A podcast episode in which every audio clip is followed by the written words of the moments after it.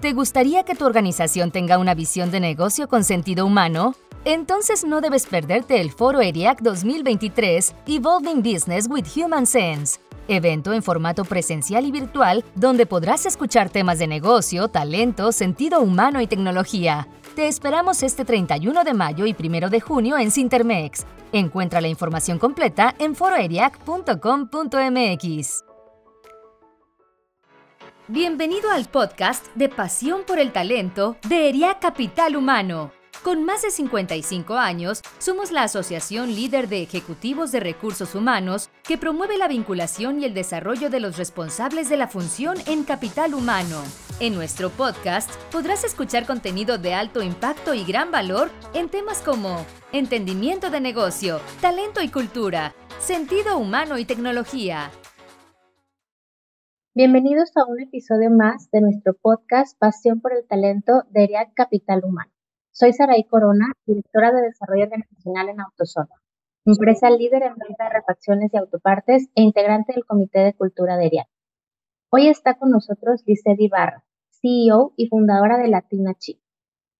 Con más de 20 años de experiencia en reclutamiento ejecutivo y adquisición de talento, Liced es una experimentada estratega de carrera y una exitosa empresaria.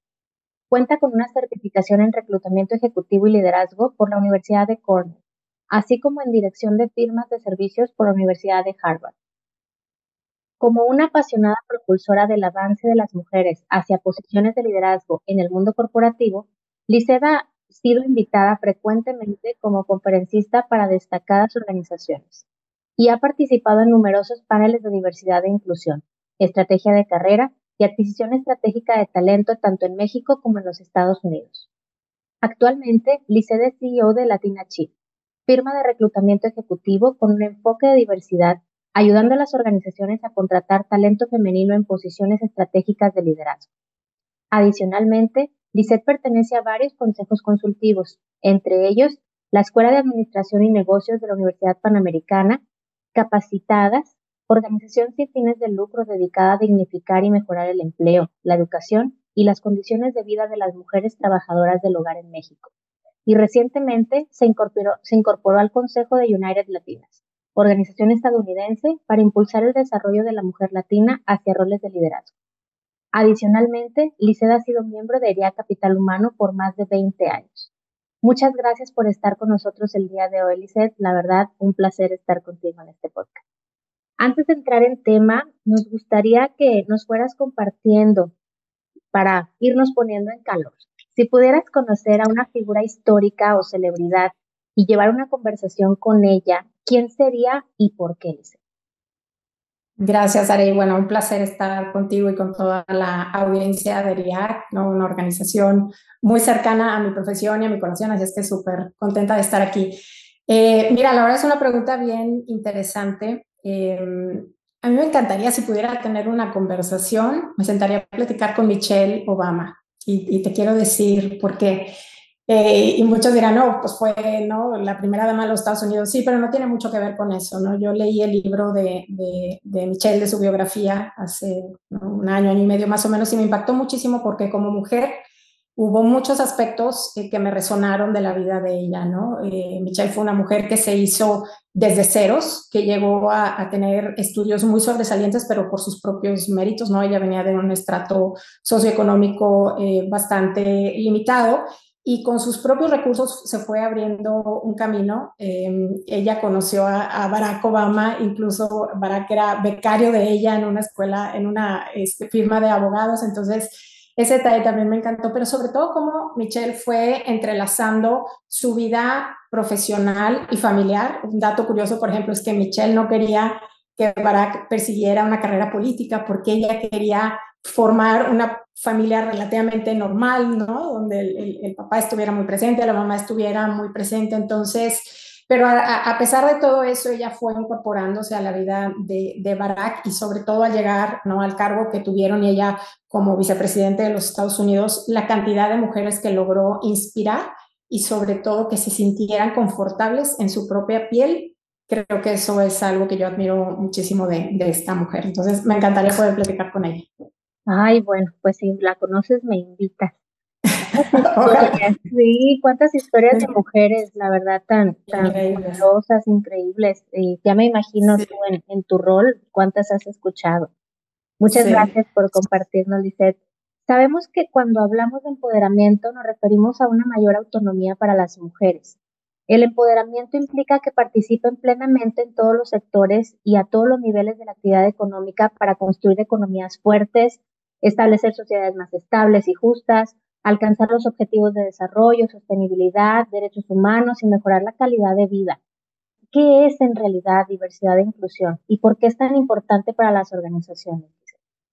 Claro, mira, eh, eh, yo creo que es bien importante entender que la diversidad y la inclusión, y más cuando hablamos de diversidad de género y de mujeres, va mucho más allá del color de piel o de ser hombre o de ser mujer o cómo te identifiques, ¿no? La, la diversidad y la inclusión tiene mucho que ver con alcanzar el potencial máximo de las organizaciones y de la sociedad, porque está, hay muchísimos estudios y no los quiero aburrir con números, eh, pero está eh, más que científicamente comprobado que una organización, mientras más diversa, es más productiva y más rentable. Entonces, no es solamente un tema, yo creo que en temas de diversidad e inclusión empezamos como, ay, bueno, pues porque se ve bien, vamos a darle oportunidad ¿no? a más mujeres o a más segmentos minoritarios. Y no se trata nada más de eso, por supuesto que, que es lo éticamente correcto de hacer el tener eh, igualdad de, de, oportunidades para, para, de género y, y, de etnias y de raza y de muchas dimensiones de la diversidad que no solamente terminan en,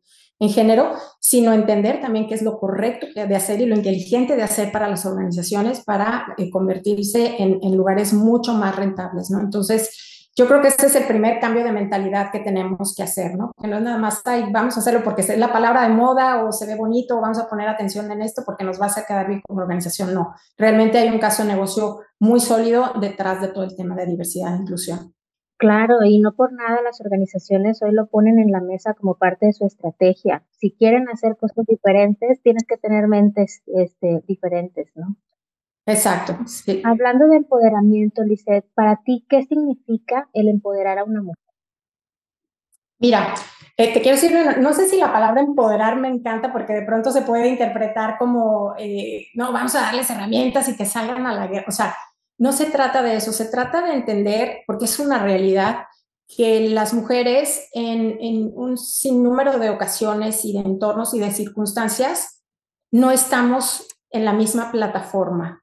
¿No? Este, de, oportunidades. Y para mí, eso es lo, primero que hay que hacer para empoderar o para dar igualdad de circunstancias, ¿no? De pronto entender, eh, por ejemplo, el, acceso a la educación, el, trabajo silencioso, por ejemplo, que es un, tema muy fuerte en las mujeres, en las amas de casa, ¿no? Este, no sé si tú lo sabes, pero eh, la mujer en promedio dedica 26 horas a la semana eh, de, trabajo en el hogar y, su contraparte pues no, no, no, llega ni a 10. Entonces, todo este tema lleva, lleva una carga, lleva una connotación, lleva roles este, que se han llevado desde hace muchos años y que tienen implicaciones en los lugares de trabajo, ¿no? Entonces eso no es lo mismo a veces llegar y, y, a mí me pasó, ¿no? Cuando tuve a mi primer hijo que llegas de levantarte dos, tres, cuatro, cinco veces en la noche a dar de comer y, y tu, de verdad, tu cerebro está cansado, está agotado. Entonces empezar a reconocer ese tipo de, cosas para dar igualdad de plataforma de oportunidades a las mujeres, a los hombres, a cualquier minoría es fundamental, ¿no? Es, para mí es eso, es el, dar la oportunidad para que todos partamos de la misma línea.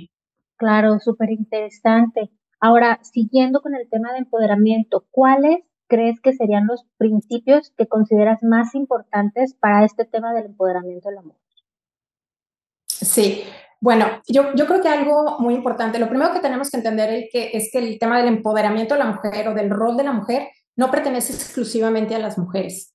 Es un tema de todos, ¿no? Porque de repente nos dicen, no, es que como mujeres tenemos que salir, claro, pero tenemos que salir todos como organización, como sociedad, a buscar esa plataforma eh, en común, ¿no? Y se habla mucho de que no, es que las mujeres tenemos que salir, tenemos que levantar la voz y tenemos que hablar. Claro, tenemos que hacerlo, pero también necesitamos que las organizaciones nos encuentren donde estamos, ¿no? De repente eh, vemos talentos y, tú ves a esa persona y te digo, no quiero hablar exclusivamente de las mujeres porque el, tema de diversidad va mucho más allá, no sé que estamos hablando de, mujeres, pero dices, yo la veo súper talentosa, pero no se anima a pedir, no se, no se va a animar. ¿Por qué no vas si tienes una conversación con esa persona y entiendes un poquito más de qué es lo, lo que hay detrás, qué es a lo mejor lo que la está deteniendo para no levantar la oportunidad, para esa promoción o para esa oportunidad? Entonces, no es nada más dejarle también toda la carga a, a la mujer de tienes que salir y tienes que pelearlo y tienes que buscarlo, ¿no? Sino que cambiar esta mentalidad de voy a acercarme yo a donde está esta persona para entender sus circunstancias y ver cómo puedo tender un puente para que esa mujer pueda llegar más lejos, ¿no? Em, y, sin duda, pues romper muchos paradigmas de, los roles de las mujeres, de las carreras de las mujeres, ¿no? Yo creo que hoy en día vemos cada vez más en, profesiones de STEM, de ciencias, de tecnología, de ingeniería, y eso tenemos que seguirlo impulsando de manera muy fuerte y cambiar el chip de que, de que este tipo de carreras este, también son para las mujeres y tenemos que impulsarlas a que, a que persigan más oportunidades en esta, en esta línea. Claro, Lizeth, fíjate qué interesante. Ahorita hablabas mucho del rol del líder o la líder de, de, estas mujeres, cómo también tienen que ayudar a, como decías, a lo mejor el término no es el mejor, a empoderar, pero también ayudarlas a descubrir cuál es esa barrera este, que están teniendo y, y apoyarlas en esa parte. Y, va muy relacionado a la siguiente pregunta que me gustaría hacerte, Lizeth, y es desde tu experiencia, ¿cómo recomiendas a las organizaciones identificar la existencia de las barreras no escritas que genera el famoso techo de cristal y las principales acciones para irlas erradicando? Claro, mira, es un tema bien interesante porque lo primero que tenemos que entender, y también suena un poco trillado, es que todos tenemos sesgos en nuestra mente, en nuestra manera de actuar y en nuestros comportamientos diarios, ¿no? Lo que se llama sesgos inconscientes. Y, y, los sesgos inconscientes, de pronto yo reflexiono y digo, bueno, ¿de dónde salimos? No podemos ser tan malos, no podemos ser tan discriminatorios, ¿verdad? La verdad es que esto no lo hacemos a propósito, por, ellos, por eso se llaman inconscientes y es un instinto que viene desde la, la prehistoria, ¿no? Cuando nuestros antepasados venían un, veían un tigre gigante y eso significaba peligro y era correr. Entonces, así está acostumbrado nuestro cerebro a tomar decisiones en microsegundos, ¿no? Pero tenemos tanta estimulación eh, y tanta información que procesar al mismo tiempo que a veces eso nos lleva a tomar decisiones precipitadas y a, categorizar, ¿no? A las personas nos encanta poner a las personas en categoría y no siempre las ponemos en las categorías adecuadas, ¿no? Por ejemplo, en un proceso de, selección es muy común tener sesgos eh, por afinidad, ¿no? Estoy entrevistando a una persona y esa persona estudió en la misma universidad que yo, ya me cayó perfecto y eso, de verdad, está comprobado que le va a dar un 60-70% más de posibilidades a esa persona a lo mejor de avanzar en el proceso de selección, ¿no? O sesgos de confirmación. Híjole, mi jefe me mandó este currículum y a él le encantó. Y tal vez a mí no me gusta tanto, pero automáticamente mi sesgo es que, ¿no? Como él me dijo que esta persona este, era muy talentosa, a lo mejor yo también lo, voy a hacerle preguntas a esa persona para confirmar la validación de mi jefe. Entonces hay muchas cosas que no, de las que no somos conscientes y que tomamos decisiones todos los días, ¿no? Lo primero es entenderlo, que es una realidad, que así funcionamos, y lo segundo es atacarlo. ¿Y cómo lo atacamos? Hay entrenamientos de, todo tipo y de verdad es un ejercicio muy sano empezar a entender cuáles son nuestros sesgos y cómo estamos eh, tomando estas, estas decisiones día a día, ¿no? Y la segunda, no, esto que hablas del techo de cristal es súper interesante. Yo diría que otra de las cosas que las organizaciones tienen que hacer sí o sí es darse una buena mirada hacia adentro, ¿no? En, dos aspectos muy fundamentales. Uno, equidad de pago.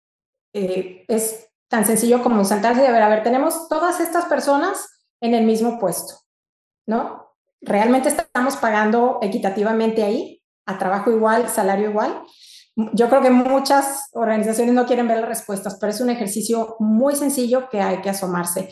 Y dos, hacer un análisis de representatividad, ¿no? Es común que, eh, ¿no? Y, yo creo que la mujer ha tenido un avance muy importante hacia posiciones de liderazgo, pero todavía hay muchísimo camino que hacer. Se dice que a nivel Latinoamérica las mujeres no ocupamos ni el 8% de las posiciones este, de, de liderazgo importantes en las organizaciones. Entonces, hay que, hay que asomarse a ver la representatividad, ¿no? Hay organizaciones que dicen, no, tenemos el 50% de mujeres, pero ¿dónde están esas mujeres? ¿Están en la base de la pirámide?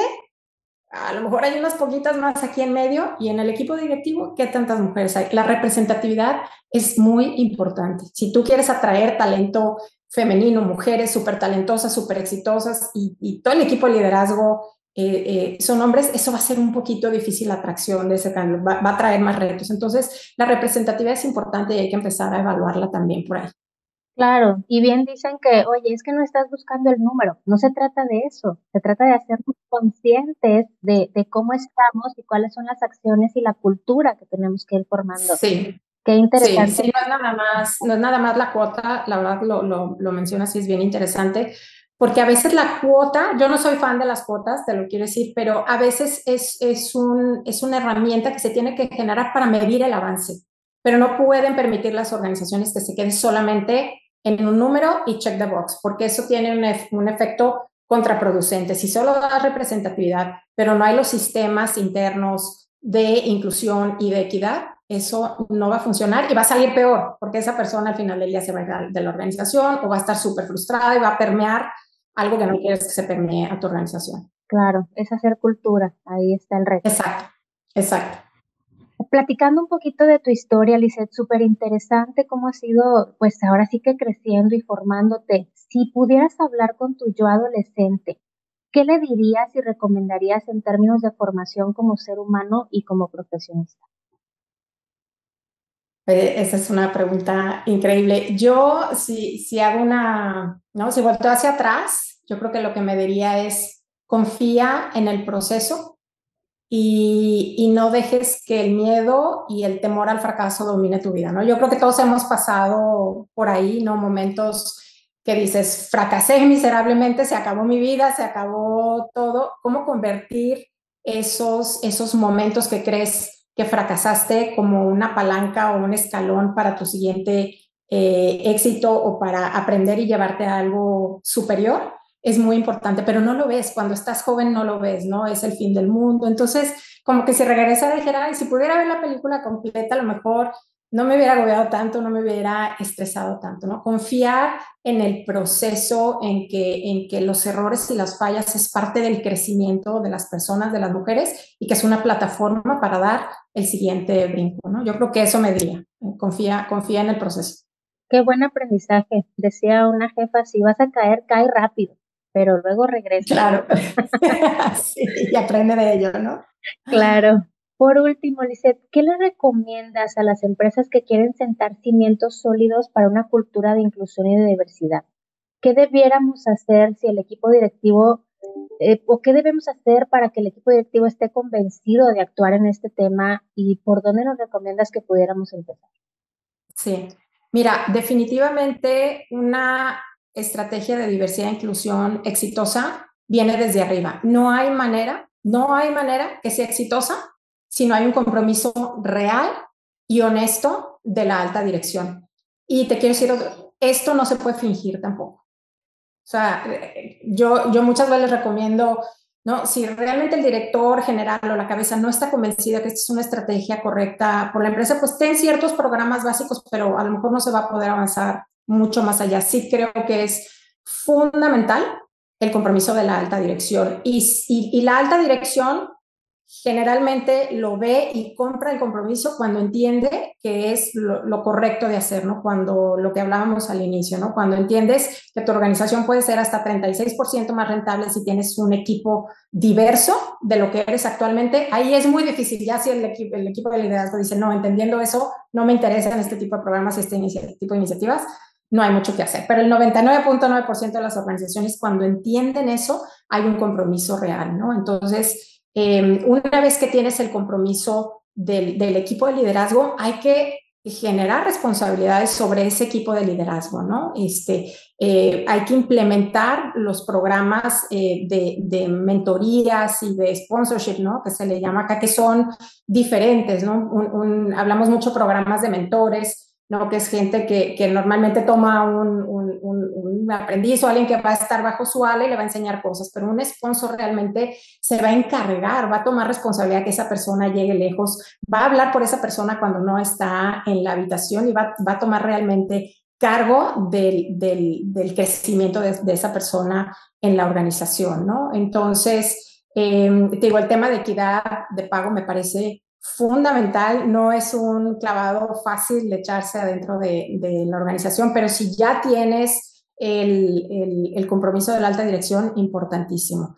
Y, y, para ese tema también la transparencia es fundamental. Eh, yo, yo he empezado a ver acá en, en, Estados Unidos que hay estados que ya exigen a las organizaciones para publicar un puesto, por ejemplo, en, un, en, una, ¿no? en una página de, de, de empleos, eh, tienen que publicar el rango salarial. Entonces, y esta es una tendencia que cada vez se va a ir siendo más generalizada. Hay muchas organizaciones muy incómodas con esto, pero es de verdad a mí me encanta esa iniciativa porque si no hay nada que esconder, ¿por qué no lo puedes publicar? ¿Por qué no podemos ser un poco más abiertos en este tema? ¿no? Obviamente es un tema bien complejo eh, de atacar, pero el tema de la transparencia también es, es algo que sin duda se tiene que atacar dentro de las organizaciones.